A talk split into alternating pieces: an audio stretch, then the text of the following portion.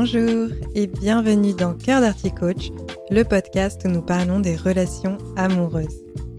L'amour n'a pas besoin d'être parfait, seulement d'être vrai. Je vous livre des outils, des réflexions et des clés de compréhension pour y parvenir. Que vous soyez célibataire ou en couple, si vous souhaitez avoir une vie affective épanouie, vous êtes au bon endroit.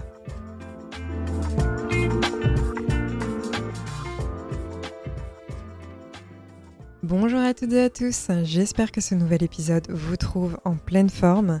Si ce n'est pas le cas, eh bien c'est ok, prenez le temps de laisser passer les nuages, le soleil reviendra prochainement, n'en doutez pas. Aujourd'hui j'ai envie de vous parler de l'importance de faire les bons choix amoureux. Un bon choix en amour, qu'est-ce que c'est? Eh bien il s'agit d'un choix éclairé, une décision que l'on prend de manière à avancer sur la route du bonheur affectif. Et donc le bonheur affectif, qu'est-ce que c'est? Eh bien, il s'agit de votre vision, celle qui vous appartient et qui vous est propre de ce qu'est l'épanouissement amoureux. C'est-à-dire ce à quoi ressemble votre vie amoureuse idéale. Vous pouvez donc avoir cette vision sur 3 mois, 6 mois, 5 ans, 10 ans, etc.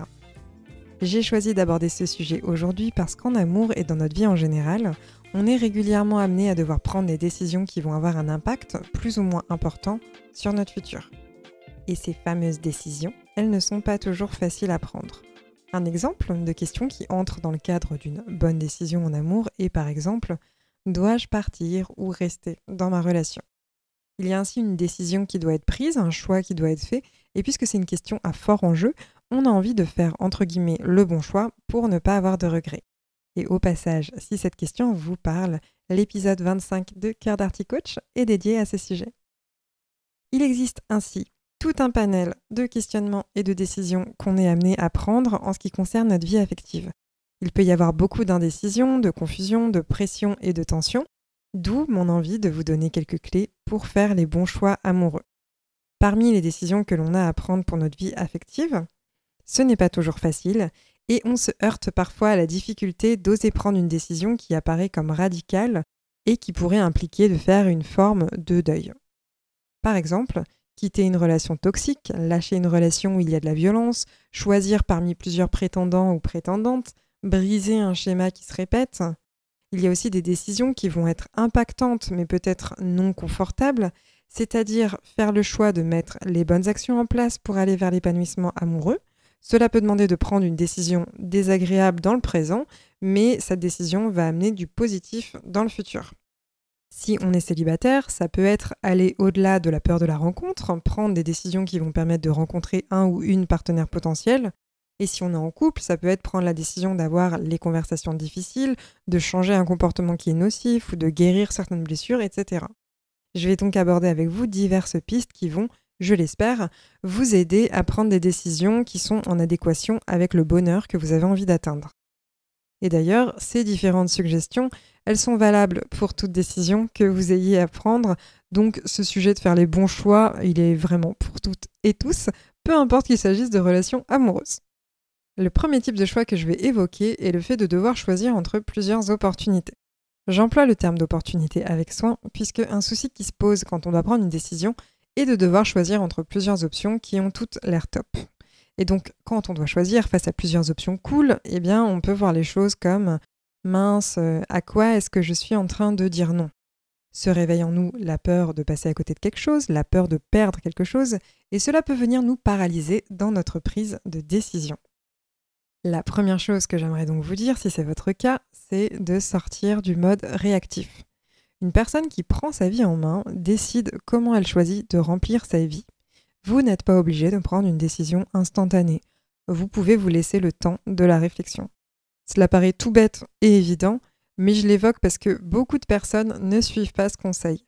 Vous n'êtes pas obligé de vous précipiter dans vos décisions. Si vous attendez un jour, deux jours, une semaine, peut-être voire plus, vous verrez probablement que c'est OK. Et pendant ce temps de réflexion, vous allez justement en profiter pour vous remémorer ce qui est important pour vous. Que ce soit à la fin de l'année, dans six mois, dans une semaine, qu'est-ce que vous avez envie de vivre? Vos choix et vos actions, ils doivent être en cohérence avec ce qui est important pour vous. À quoi est-ce que vous savez que dans X temps, vous avez atteint votre objectif? Si par exemple il s'agit d'être en couple, mettez de la lumière sur ce que signifie être en couple. Qu'est-ce que vous voulez vivre dans ce couple? Qu'est-ce que vous voulez partager? Qui vous avez envie d'être? Qu'est-ce que vous avez envie de donner et d'apporter dans la relation? En clarifiant votre vision, ce sera plus facile de projeter le fait que peut-être que le choix A sur du long terme est plus adéquat que le choix B. Et en ayant une vision claire, vous pourrez vous dire Ok, cette décision, je la prends parce que ça augmente les chances de parvenir au futur que j'ai envie de vivre. Même si l'autre opportunité sur le papier, elle a l'air aussi cool, ben finalement, c'est le choix que je fais qui me permet d'atteindre le futur que j'ai envie de construire. Ensuite, quand on a plusieurs propositions qui sont chouettes, on a l'impression que le choix à faire se situe entre est-ce que j'y vais ou est-ce que je n'y vais pas? Par exemple, est-ce que je choisis de tenter une relation avec A ou est-ce que je choisis euh, de ne pas y aller parce que je choisis de tenter une relation avec B? Et le dilemme, il existe parce qu'on a l'impression de devoir renoncer à quelque chose.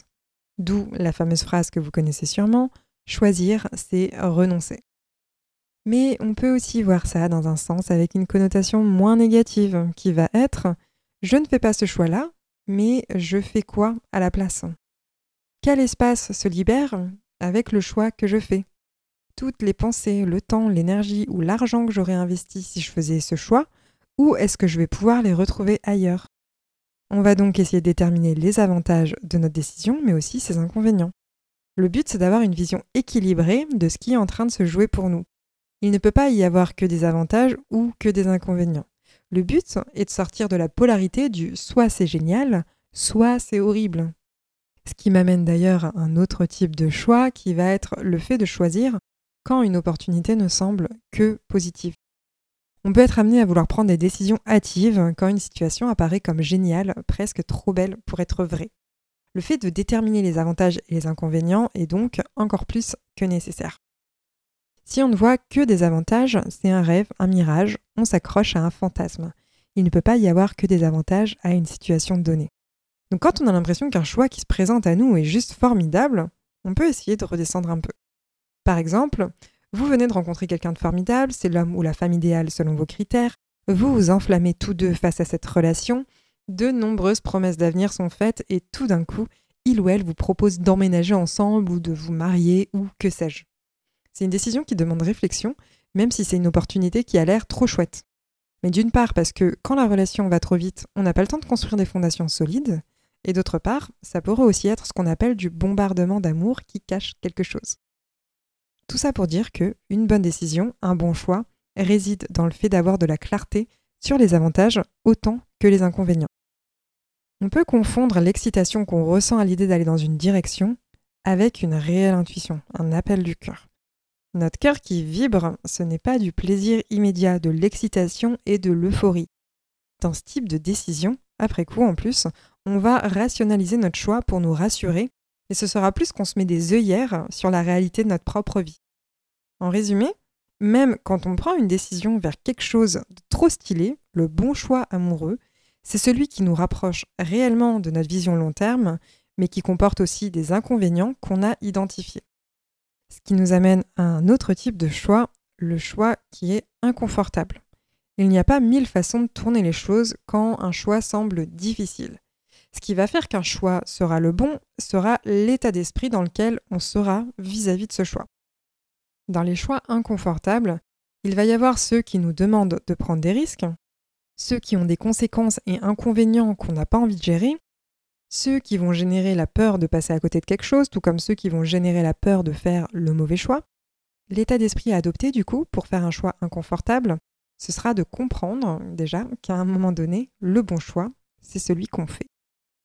Parce qu'une fois que le choix est fait, il est fait. Ce sera le bon, parce que ce sera la décision qu'on aura prise, et on fera en sorte que ce soit le bon choix. On ne peut pas passer sa vie à regarder dans le rétroviseur en se demandant comment ce serait si c'était différent.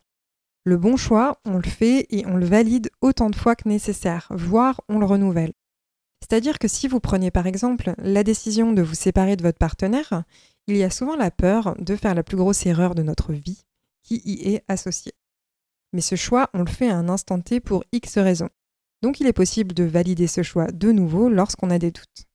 Donc il ne faut pas hésiter à écrire les raisons qui nous poussent à prendre une décision inconfortable, de manière à ce que s'il y a des choses qui viennent remettre en cause notre décision, on ait littéralement un mémo visuel qui nous permette de nous rassurer quant à notre choix. mais aussi pour se détendre un petit peu. Ce qui est bon à garder en tête est que rien n'est irréversible, à part le fait de faire un enfant. Ça, c'est irréversible. Je vous parle de ce côté irréversible parce que j'avais discuté avec un homme qui mettait beaucoup d'enjeux sur le fait de se remettre avec quelqu'un, et il me disait qu'il ne fallait pas se tromper, parce que quand on commence à être dans des projets communs, dans des achats communs, cela devient compliqué lors d'une séparation, ça fait de la paperasse, etc. Et donc plutôt que de choisir d'entrer vraiment dans une relation amoureuse, ce qui était son souhait profond, hein, il préférait tenir à distance les relations qui avaient vraiment du potentiel, de peur que ça fonctionne. Mais comme je le disais, rien n'est irréversible. Effectivement, l'administratif lors d'une séparation, ça peut être pénible, mais c'est pénible, mais pas insurmontable. Dans son cas, il choisissait la peur, la projection d'un futur qui lui faisait peur, plutôt que son choix de cœur. On ramène donc de l'équilibre, rien n'est irréversible, ce problème éventuel, ce problème de la peur, de la projection, ce sera un problème à gérer pour le soi du futur. Donc oui, bon, se mettre en couple, ça peut avoir des inconvénients, mais ça a aussi des avantages.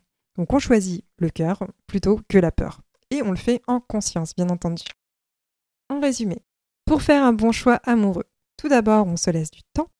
Ensuite, on clarifie notre vision du futur et on identifie les avantages comme les inconvénients de prendre cette décision. On se détend en prenant de la hauteur sur le fait que rien n'est irréversible et qu'un choix est le bon. Quand on s'engage à faire de ce choix le bon, cette responsabilité-là, elle est entre nos mains. Et pour finir, on choisit le bien-être à long terme. Le plaisir immédiat, c'est poubelle. J'exagère bien sûr. Si le mieux que vous pouvez faire aujourd'hui avec vos ressources actuelles est le choix de facilité immédiate, bah, c'est ok, vous faites ce choix et bah, vous l'assumez tout simplement. En tout cas, j'espère que cet épisode autour des bons choix amoureux vous a plu. N'hésitez pas à le partager aux indécis et indécises autour de vous ou aux personnes qui persistent à aller dans des directions qui ne leur font pas du bien. Je vous dis à très bientôt dans un prochain épisode. Prenez soin de vous.